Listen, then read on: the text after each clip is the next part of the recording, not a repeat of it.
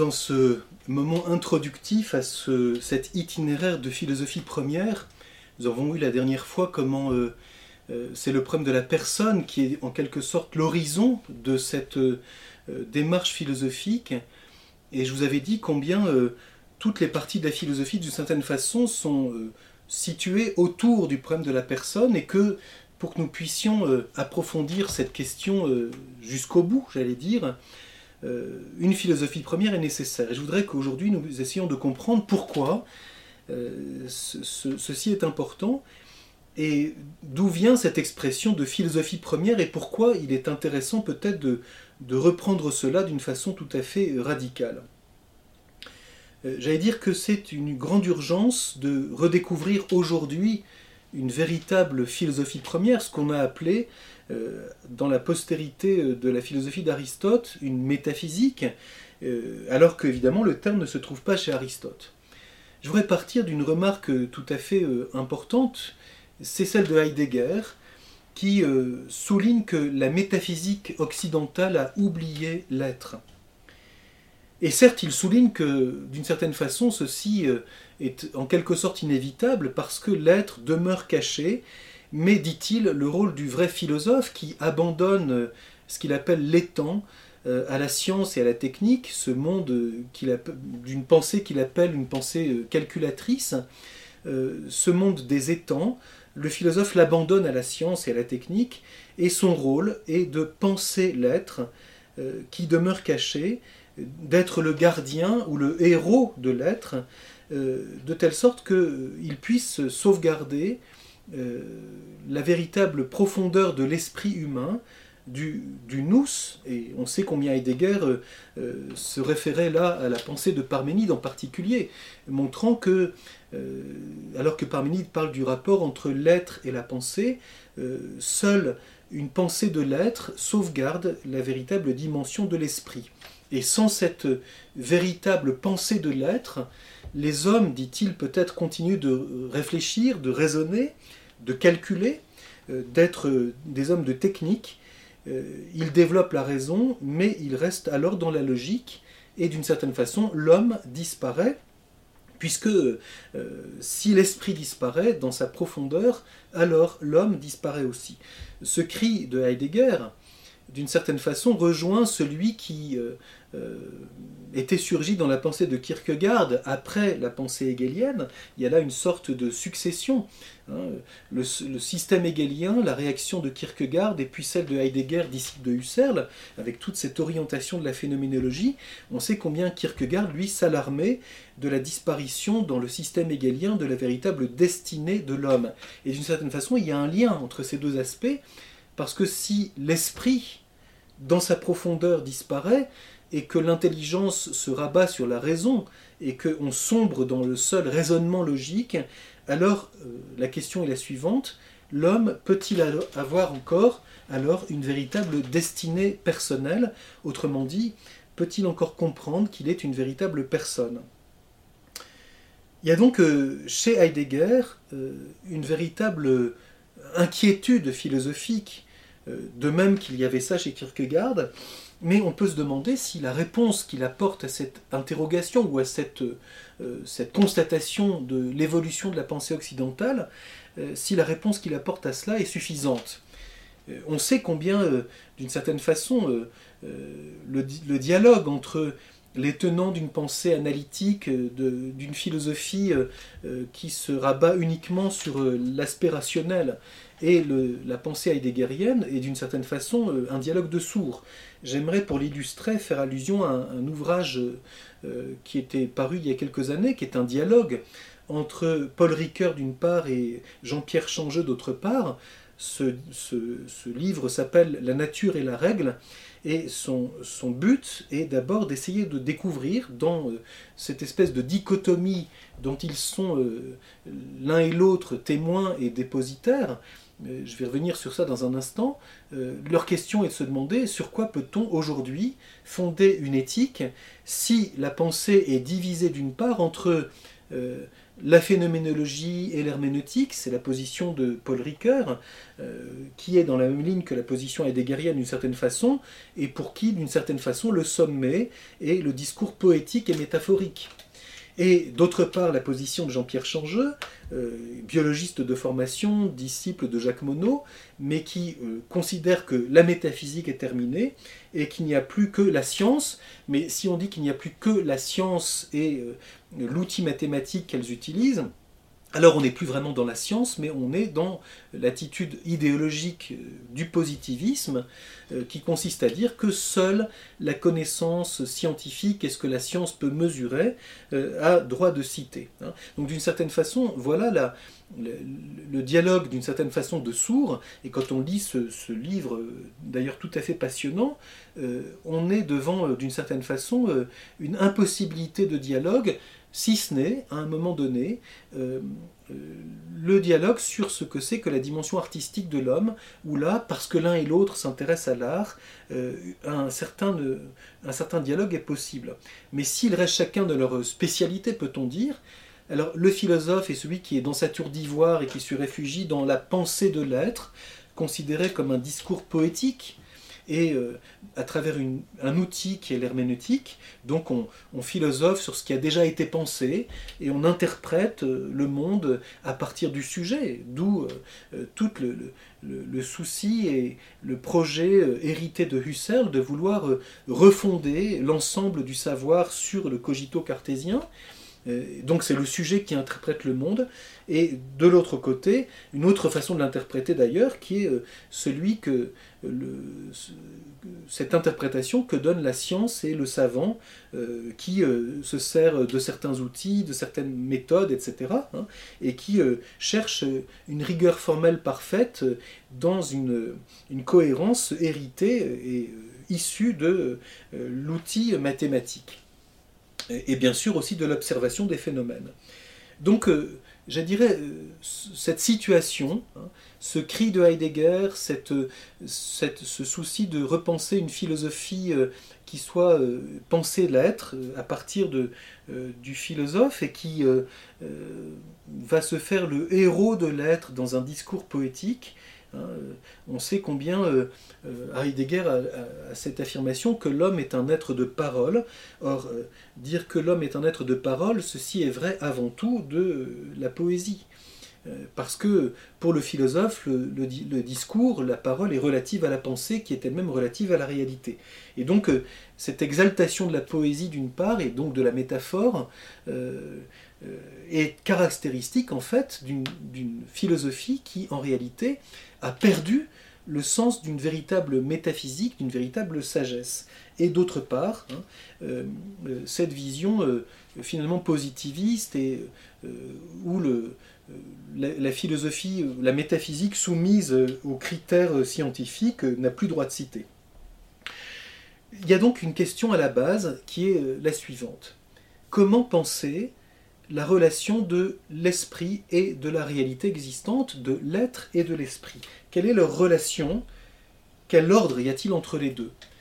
On sait que pour Hegel, qui d'une certaine façon est le sommet de toute la pensée moderne, euh, la relation de l'esprit et de l'être, de l'être et de la pensée, c'est le problème majeur et fondamental de toute la philosophie.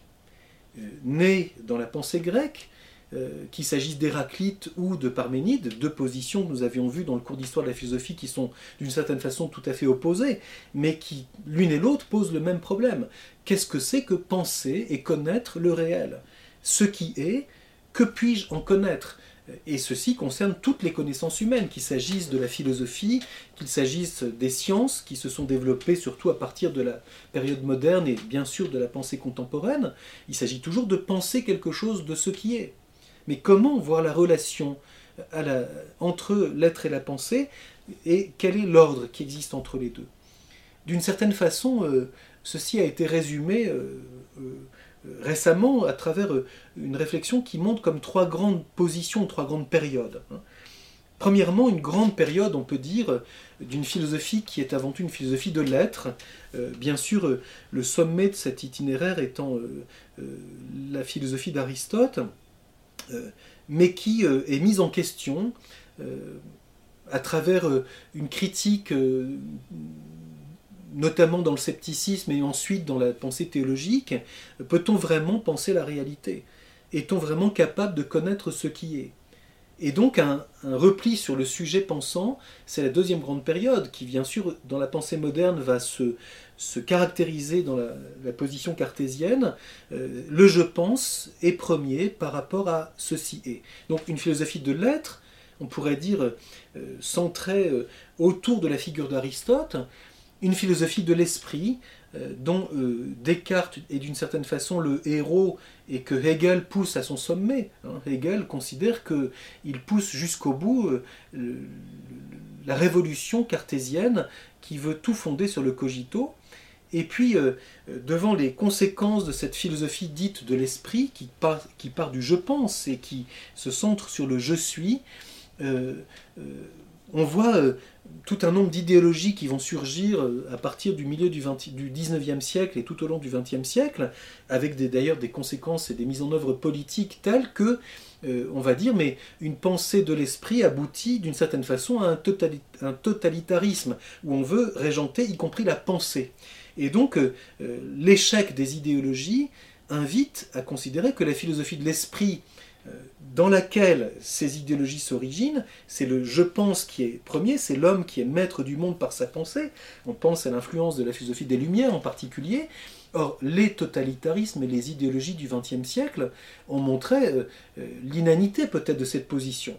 On sait la question posée par Karl Barth, hein, qui, euh, philosophant en, en exposant le système hegelien, se pose cette question d'où vient donc que la postérité hegelienne est un échec?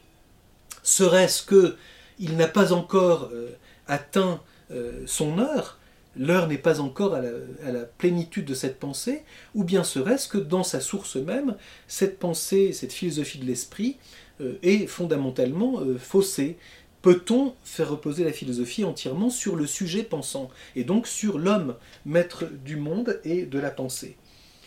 Et donc, euh, face à cela, euh, certains disent, et c'est au fond le, règne de l'herméneutique, c'est-à-dire de l'histoire, euh, il n'y a plus qu'une interprétation possible de ce qui a déjà été, et c'est l'histoire qui remplace la métaphysique. C'est la position herméneutique, dont, d'une certaine façon, Heidegger déjà, mais ensuite Gadamer, etc., vont être les tenants principaux. Donc pour bien comprendre cela, je pense que nous sommes à un moment où il est, il est peut-être euh, nécessaire et urgent de repenser à sa source le problème euh, dit de la métaphysique. Et c'est pourquoi je considère qu'il faut précisément ne pas rester tributaire de ce terme, sans philosopher sur les mots, mais ce terme est d'une certaine façon piégé, parce que finalement, tant l'herméneutique que la philosophie de l'esprit que une certaine scolastique ont critiqué une métaphysique euh, qui, d'une certaine façon, euh, est une certaine interprétation euh, ou une certaine vision déjà de la métaphysique. Et donc peut-être il est utile de, revenir à, la source. Nous verrons la source qu'est le réel, bien sûr. Le philosophe se nourrit de ce qui est et de la réalité existante dont nous avons l'expérience. Donc un réalisme j'allais dire, ce que Simone Veil, la philosophe, appelle l'attention au réel. Hein. Cet effort de, retour au réel, de quitter cette position euh, imaginaire qui consiste à se mettre au centre, pour se remettre, j'allais dire, se décentrer et se remettre radicalement à l'école de ce qui est. Et pour ce faire, euh, très brièvement, il est, il est, intéressant de situer la manière dont, pour la première fois, la philosophie première euh, est, apparue en philosophie. Et c'est bien sûr euh, la manière dont Aristote expose les choses qui vaut la peine d'être regardée brièvement. Euh, je ferai simplement cela très très rapidement aujourd'hui. Premièrement, cette constatation que l'expression de métaphysique n'est pas d'Aristote. Elle est postérieure à, sa pensée, quand on a cherché finalement à organiser hein, les différentes sciences philosophiques qu'il avait commencé à développer. Et c'est toujours le règne de ceux qui veulent organiser, c'est comment peut-on euh, euh, organiser. Donc il y a bien sûr un souci épistémologique intéressant, mais peut-être n'attend plus la même vigueur de l'intelligence euh, dans cet aspect inventif, c'est-à-dire de découverte de la vérité. Et quand on veut trop, euh, dans un élément réflexif, organiser les choses, alors on va, dire, ben, donc il y a ce qui concerne la physique, et puis il y a ce qui vient après, et ce qui est au-delà de la physique. Ceci n'est pas entièrement faux, mais évidemment n'est pas précis. Et donc, euh, chez Aristote, ce qui est fondamental à voir, c'est la première chose, c'est que euh, une science est spécifiée par son objet, et c'est ce qui distingue euh, très clairement la position aristotélicienne de celle de Platon. Pour Platon, la science est fondamentalement une méthode. La philosophie, c'est la dialectique, c'est une méthode qui est différente de simplement la méthode mathématique, etc. Donc Platon expose cela dans la République, dans le livre 6, et ensuite l'expose d'une façon plus métaphorique dans le fameux livre 7 de la République, où il expose ce que l'on connaît sous le nom d'allégorie de la caverne, mais il faut jamais oublier que ce, mythe ou cette allégorie est relatif à euh, une réflexion de Platon sur l'ordre de, de la connaissance, et où il montre quatre niveaux de connaissance la connaissance ultime étant pour lui la philosophie qui s'identifie à la méthode dialectique, à la dialectique des formes en soi. Et donc, euh, euh, Aristote répondra à cela en disant que euh, il n'a jamais accepté la théorie des formes en soi, et que par conséquent, la philosophie n'est pas seulement une méthode dialectique, mais il va distinguer hein, les diverses parties de la philosophie en fonction de l'objet qu'elle considère, c'est-à-dire la réalité à laquelle on se rattache et que l'on regarde sous un certain point de vue précis, hein. ce qu'on appelle l'objet formel ou l'angle sous lequel on regarde une réalité. Et donc, euh, euh, pour Aristote, la philosophie première, c'est précisément cette partie ultime de la philosophie qui considère ce qui est non plus seulement sous le point de vue de la transformation, ça c'est la philosophie de l'activité artistique, où on regarde l'intelligence réalisatrice, l'homme en tant qu'il réalise quelque chose. C'est ce qui est, par conséquent, en tant qu'il peut être transformé. On sait que c'est une attitude de l'intelligence tout à fait fondamentale et, tout à fait euh, euh, passionnante. Hein, c'est-à-dire, regarder le réel en tant qu'il peut être transformé, c'est l'attitude de l'artiste. Et c'est un développement fondamental de la philosophie que de s'intéresser à cela. Et on sait combien euh, ceci a été développé, quoique de façon succincte et, embryonnaire, par Aristote.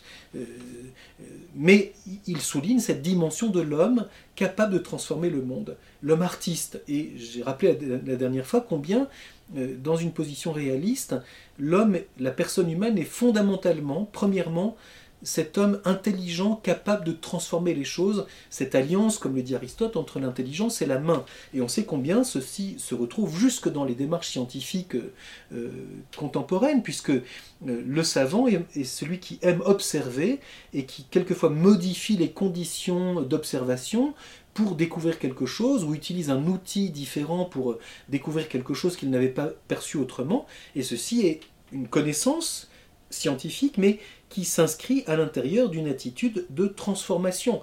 Hein.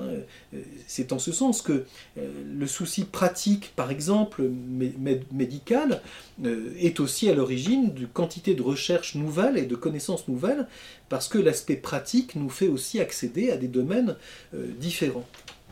Donc il y a ici tout un débat dans lequel je ne vais pas entrer pour le moment, mais qui est intéressant. Et puis, euh, ce qui, on peut le regarder aussi euh, dans euh, l'homme en tant qu'il agit, qu'il rencontre autrui, etc. C'est tout l'aspect de l'éthique. Bon, je ne reprends pas tous ces développements. Mais la philosophie, première, ce qu'Aristote appelle ainsi, elle est première parce qu'elle touche ce qui est premier dans la réalité, d'une certaine façon, au-delà de quoi on ne peut pas aller. C'est-à-dire ce qui est en tant qu'il est. Non pas dans son devenir, dans son, sa manière d'être, capacité d'être transformé, dans la manière dont l'homme est vivant, etc. L'homme, l'être en tant que vivant, en tant que changeant, etc.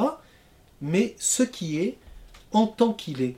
Car au-delà de ce qui est, on ne peut pas aller. Ce qui est s'impose comme premier. il y aura une conséquence de cela tout à fait importante, c'est que c'est de là qu'Aristote tirera ce fameux axiome de non-contradiction, qui est euh, repose sur ce fait que l'intelligence ne peut pas aller au-delà de ce qui est, Elle est donc essentiellement relative à ce qui est, et en tant qu'il est, ceci s'impose comme premier par rapport à toute pensée. Et donc, elle est première, cette philosophie, parce qu'elle touche ce qui est premier au sens à la fois de plus fondamental et d'ultime dans la réalité. Pour Aristote, cette philosophie, première, euh, philosophie de ce qui est en tant qu'il est, en grec to on et on, elle est ce qui permet seul de connaître ce qui, est séparé de la matière. Hein. C'est un texte célèbre en particulier de la physique d'Aristote, au livre 2, où Aristote souligne cette, affirmation, je, la lis, quant à la manière d'être et au TST, au ce que c'est de ce qui est séparé, les déterminés est l'œuvre de la philosophie première. Donc la philosophie première, philosophie de ce qui est en tant qu'il est, seul permet de connaître ce qui est séparé. Ce séparé, Aristote précise exactement ce que ça veut dire. Ce qui est séparé, c'est ce qui est séparé de la matière, séparé du devenir. Autre chose abstraire, autre chose ce qui est séparé. Hein, ce qui est abstrait, c'est euh, euh, par exemple l'objet de la physique. La physique connaît les choses par abstraction, grâce notamment aux mathématiques. La physique, ici même au sens de la philosophie de la nature. Hein, elle, va, regarder la forme euh, pour elle-même en l'abstrayant du devenir, de la matière. Mais l'abstraction demeure quelque chose qui est lié à la réalité physique, puisque c'est du réel physique singulier que l'on abstrait quelque chose. Alors que ce qui est séparé, c'est ce qui, dans son être, existe au-delà de la matière. Et donc, ça signifie quelque chose de très précis, c'est que pour Aristote, la philosophie première, seule, regardant ce qui est en tant qu'il est, peut connaître ce qu'est l'esprit, et donc ultimement, nous y reviendrons la fois prochaine, comprendre ce que c'est que la personne humaine, et ultimement, s'élever jusqu'à la question ultime de la philosophie, à savoir ce qui nous fait entrer dans la sagesse, Dieu existe-t-il et que pouvons-nous connaître de lui hein? Dans la métaphysique d'Aristote, dans ce, grand ouvrage que l'on a regroupé sous le titre La métaphysique, le livre Lambda est consacré à la connaissance philosophique de Dieu, qui existe séparé de la matière, car comme euh, Xénophane l'avait déjà souligné, si Dieu est, il est esprit. Bon, donc je n'entre pas dans tous les détails pour le moment, mais je souligne simplement que ce qu'Aristote appelle la philosophie première, c'est la philosophie de ce qui est en tant qu'il est, qui seul permet de connaître ce qui est séparé de la matière, à savoir l'esprit, et Dieu s'il existe, et c'est pourquoi elle est radicalement orientée dans cette profondeur de l'attitude philosophique qu'est cette recherche de la sagesse. Et là, euh, Aristote se fait l'héritier, mais d'une façon beaucoup plus profonde, de la position socratique, puisque pour les sophistes, euh, le sage, celui qui détenait la sophia ou qui était le sophos, c'est celui qui était dans la recherche de l'habileté, du succès immédiat, et c'est pourquoi ils insistaient d'ailleurs sur la rhétorique, nous l'avions vu hein, dans le cours d'histoire de la philosophie, euh, la prudence, l'habileté, l'adaptation pour être à l'abri de l'échec, voilà ce qui caractérisait les sophistes. Et on sait combien euh, ceci euh, a provoqué la réaction de Socrate qui dit mais la véritable prudence, la véritable rectitude morale se fonde sur la dignité profonde de l'homme. Pour Aristote, la sagesse, ce n'est pas seulement cette, rectitude pratique qui certes est importante, mais c'est cette exigence de l'intelligence d'aller jusqu'au bout euh, de la recherche de la vérité et d'acquérir la véritable finalité de l'homme qui réside dans la contemplation. Et c'est pourquoi Aristote souligne que la sagesse, cette qualité de l'intelligence qui est cette qualité contemplative, euh, appartient à la philosophie première, euh, s'acquiert quand nous entrons en philosophie première, et qu'elle est la science suprême. Il a cette phrase tout à fait amusante, d'une certaine façon, dans, dans l'éthique à Nicomaque, la sagesse, c'est une science munie d'une tête parce qu'elle est la première des sciences, en ce sens qu'elle atteint ce qui est premier dans la réalité, l'être en tant qu'être, qu'elle en cherche les principes et les causes propres, qu'est-ce qui est premier dans ce qui est en tant qu'être? Qu'est-ce qui est cause de ce qui est en tant qu'il est? Pourquoi ceci qui est est-il ainsi? Qui est-il? Quel est-il? Et enfin, elle est première parce que, s'intéressant à tout ce qui est, elle cherche aussi à se demander et à connaître celui qui, s'il existe, est premier dans l'être. Comme le dira Aristote, Dieu, s'il est, est une réalité première, une substance, qui est acte, en qui il n'y a aucune potentialité, parce que la puissance, la potentialité est euh, le caractère d'un être qui est second, c'est-à-dire qui peut ne pas être. Donc nous verrons cela, combien, euh, comment s'organise peu à peu la, philosophie première. Mais je voulais brièvement hein, rappeler euh, l'intérêt de cette réflexion philosophique en partant de cette constatation du monde dans lequel Heidegger a philosophé et de la problématique philosophique d'aujourd'hui, l'urgence de redécouvrir une véritable philosophie première à l'école de ce qui est, et c'est pourquoi je voulais mentionner au point de départ, non pas simplement à titre historique, mais de, il est toujours intéressant de se demander comment est né ce qu'on a appelé ultérieurement la métaphysique, pour nous, d'une certaine façon, dégager de toutes les scories, de tout ce qui s'est accumulé et qui a pu quelquefois fausser le regard sur ce que c'est que la métaphysique. Donc, bien sûr, euh, ce n'est pas le lieu ici d'exposer entièrement la position d'Aristote, mais on ne peut pas ne pas tenir compte de cette recherche première et nous verrons la fois prochaine alors quel est ce point de départ de la philosophie première, si elle s'intéresse à ce qui est en tant qu'il est, quel est son point de départ, sur quoi repose-t-elle, et pourquoi euh, ceci est-il absolument fondamental à mettre en œuvre. Voilà pourquoi je, je dirais peut-être que, alors que Heidegger dit que la métaphysique occidentale a oublié l'être, peut-être pourrait-on être plus précis et dire la chose suivante, la métaphysique ou la philosophie occidentale a oublié le jugement sur ce qui est, le jugement d'existence, en faisant bien attention à cette expression qui peut être mal comprise, hein, mais cet éveil de l'intelligence qui adhère à ce qui est, hein, comme le dit Aristote, dans un véritable toucher de l'intelligence. Connaître, c'est toucher ce qui est, toucher au sens de l'intelligence. C'est une adhésion à l'être même de la réalité dans lequel s'éveille dans toute expérience humaine, euh, la vie même de l'intelligence en tant qu'intelligence. Ce qui est en tant qu'il est, seul, permet de découvrir ce qu'est l'esprit comme esprit. Et nous avons donc ici déjà un premier élément d'orientation sur ces grandes étapes de la pensée que j'ai évoquées tout à l'heure, philosophie de l'être, philosophie de l'esprit, et cette, j'allais dire, cette chute consternante de la pensée dont la seule interprétation subjective, l'herméneutique, dont l'histoire euh, se veut la clé.